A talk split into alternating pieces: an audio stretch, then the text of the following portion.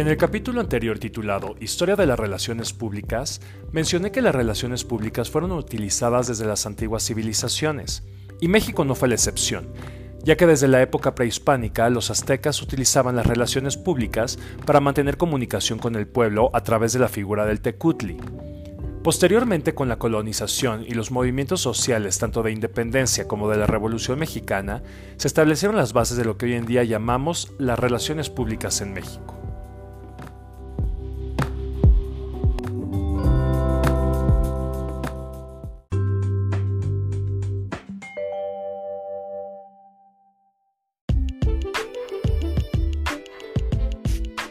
Mi nombre es Alfredo Arnaud y los invito a que me acompañen en este capítulo para conocer los antecedentes históricos de las relaciones públicas en México.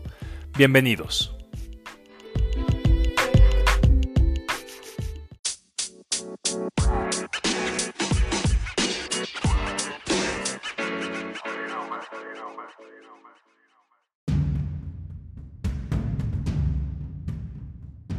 Las relaciones públicas en México tienen su origen desde la época precolombina, ya que desde nuestros ancestros se realizaban ciertas acciones propias de la materia.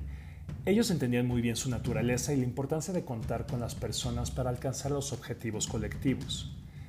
Es por eso que desde el imperio azteca los emperadores se preocupaban por proyectar una buena imagen ante el pueblo y le daban la debida importancia a la opinión pública, manteniendo una constante comunicación con ellos a través del tecutli, quien era un representante del emperador que atendía y daba solución a las quejas de todos los gobernados.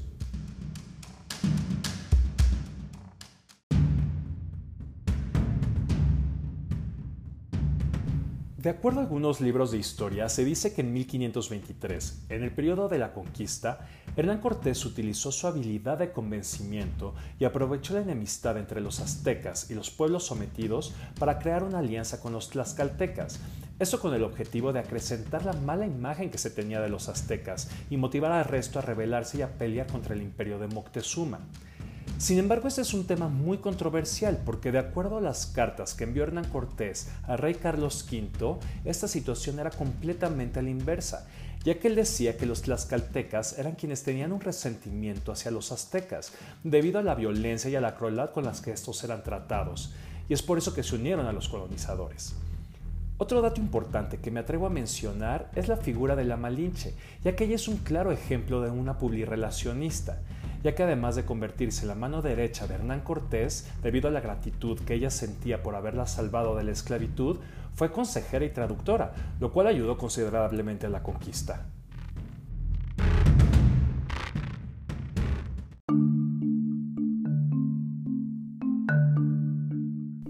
Durante la colonización en la Nueva España, se dice que parte del éxito de los colonizadores fue que utilizaron sus habilidades verbales y su proyección física para impresionar al pueblo sometido y de esta forma imponer respeto a sus autoridades tanto políticas como religiosas.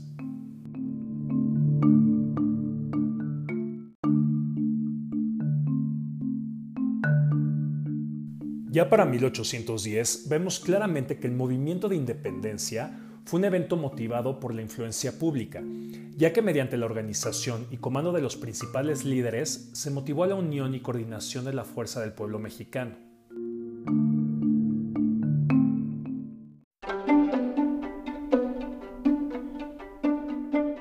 Años más adelante, entre el periodo de 1830 y 1915, es decir, durante el porfiriato, vemos claramente que Porfirio Díaz tenía una gran habilidad para convencer al pueblo. Es más, se dice que debido a su presencia y facilidad de palabra, logró convertirse en el presidente con más años en el poder. Incluso podemos también afirmar que debido a sus habilidades en el campo de las relaciones públicas, logró restablecer las relaciones diplomáticas entre México con Inglaterra, Francia y Alemania, y con esto impulsó al país a la mejora de muchos aspectos, como lo fue en tecnología, en arquitectura, en política social y política económica.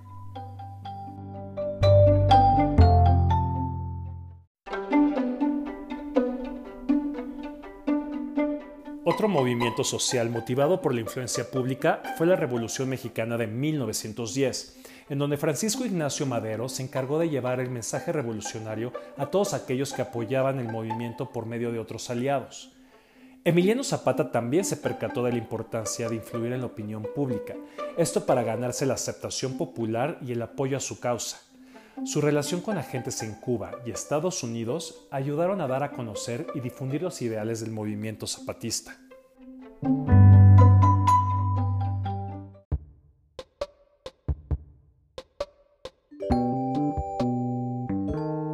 1930 comenzó a operar en la Ciudad de México la aerolínea Pan American Airways y fue el ejecutivo de la compañía Wilbur Morrison quien fue la primera persona encargada de ocupar y de ejercer la especialidad de relaciones públicas en nuestro país. Pero fue para 1944 cuando se estableció en México la primera agencia de relaciones públicas. Esta fue fundada por Federico Sánchez Fogarty la cual se dedicaba a realizar campañas institucionales en conjunto con industria privada. Entre sus campañas más destacadas podemos encontrar de la libertad, el Movimiento Económico Nacional y el Movimiento Fronterizo Nacional. Años más tarde, ya a finales de esta misma década, Guillermo Ramírez fundó la cuarta oficina que se llamó Agencia Periodística Mexicana, la cual se especializó ya en congresos y convenciones tanto nacionales como internacionales.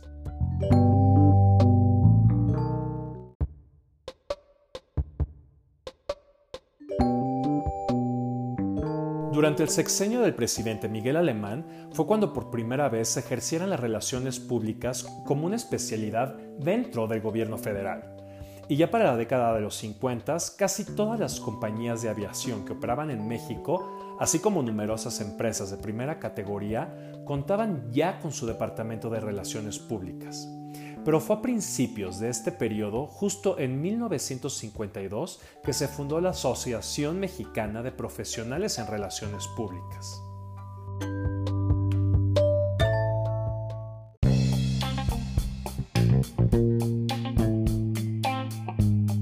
En septiembre de 1960, Federico Sánchez Fogardi, como presidente de la Asociación Mexicana de Profesionales en Relaciones Públicas, lanza la primera convocatoria a los representantes de las asociaciones nacionales existentes en América para la primera conferencia interamericana.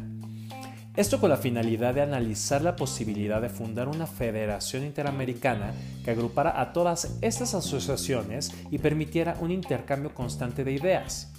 Y fue gracias a esto que en ese mismo año se crea la Federación Interamericana de Asociaciones de Relaciones Públicas, con la participación de Brasil, Colombia, Cuba, Chile, Estados Unidos, Panamá, Puerto Rico, Venezuela y por supuesto México.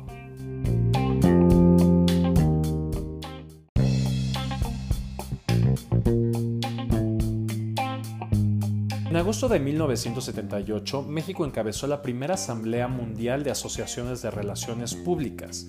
Sin embargo, y aún así considerando estos antecedentes importantes para la materia, podemos decir que en la década de los 80 las agencias de relaciones públicas en México no eran un factor estratégico en el mundo de los negocios.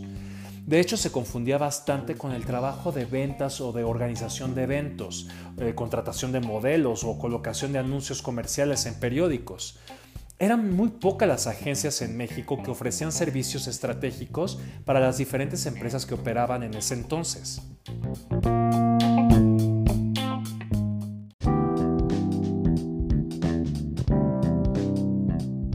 Hasta finales de la década de los 80 fue que comenzó en México la gran apertura comercial. Esto se dio gracias a la entrada de las empresas multinacionales que buscaban el posicionamiento dentro del mercado nacional. Fue entonces cuando éstas empezaron a buscar el apoyo de las agencias de relaciones públicas para hacer la conexión con los medios de comunicación. Incluso muchas agencias de relaciones públicas internacionales comenzaron a establecerse dentro de nuestro país para hacer alianzas o comprar agencias ya establecidas y reconocidas, para poder tener de esta forma presencia. Esto se potencializó cada vez más y con el Tratado de Libre Comercio las agencias comenzaron a trabajar en soluciones estratégicas para las empresas y empezaron a ofrecer también una gama amplia de servicios. Sin embargo, esto no fue tan positivo ya que ocasionó muchísima confusión en la profesión de las relaciones públicas con la atención a clientes, con la gestión de comunicación con medios, con mercadotecnia y publicidad, entre otras actividades.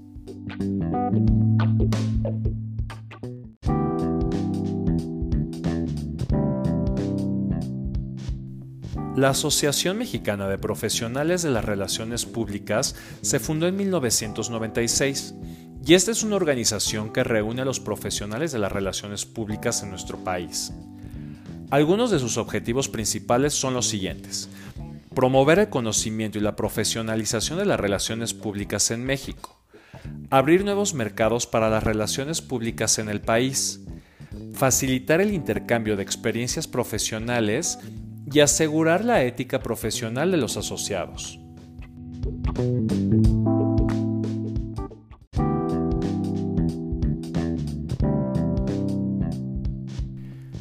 Hoy en día podemos decir que las relaciones públicas forman un papel muy importante en el mercado mexicano.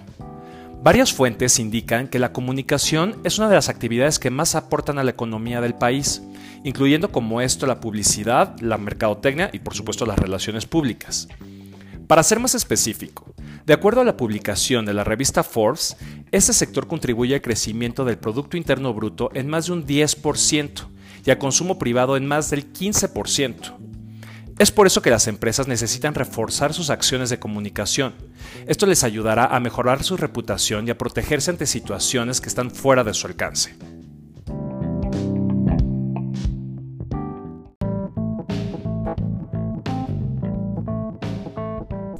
Es importante tener claro lo que son las relaciones públicas y cuál es su interrelación con la mercadotecnia, la publicidad y los medios de comunicación, puesto que hoy en día las empresas enfrentan cada vez más el reto de comunicar eficientemente para alcanzar sus objetivos tanto empresariales, políticos como gubernamentales, así como dar a conocer sus servicios y productos en un mercado altamente competitivo y entre públicos cada vez más informados y especializados. Derivado de esto es que tenemos que tener muy presente que el ejercicio de las relaciones públicas implica cuatro acciones muy importantes. La primera es desarrollar una estrategia, es decir, planear y programar una serie de acciones a ejecutar a lo largo de un periodo establecido, partiendo de los intereses y necesidades particulares, claro. Para lograr esto se necesita conocer a fondo la institución, para poder identificar sus objetivos, el público al que va dirigido, los criterios y las políticas tanto internas como externas. La segunda acción es establecer vínculo y acciones de comunicación con los diferentes públicos, tanto internos como externos, para incrementar el diálogo e intercambiar información y crear una colaboración recíproca eficaz. Como tercero tenemos construir diálogos frecuentes y encuentros personales con líderes de los públicos objetivos para poder establecer redes, buscar acuerdos de colaboración estratégica y nuevas formas de colaboración en, una relación de ganar-ganar. Por último, pero quizá lo más importante, es asegurarnos que todo lo que se comunica debe ser transparente, honesto y consistente, ya que la imagen y reputación dependen de la consistencia entre los mensajes que se comunican y la forma de actuar en la vida cotidiana.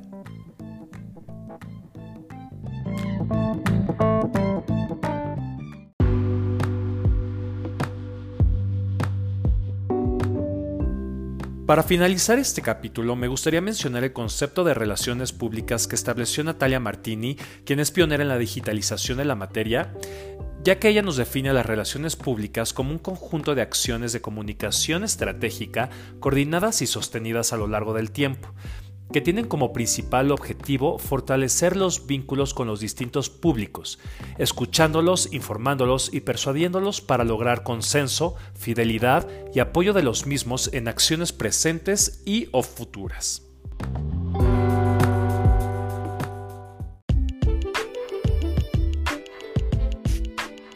Hasta aquí concluimos con los antecedentes históricos de las relaciones públicas en México. Cualquier duda o comentario me los pueden hacer llegar a través de mis redes sociales en donde me encuentran como Alfredo Arnaud. Muchas gracias y hasta la próxima.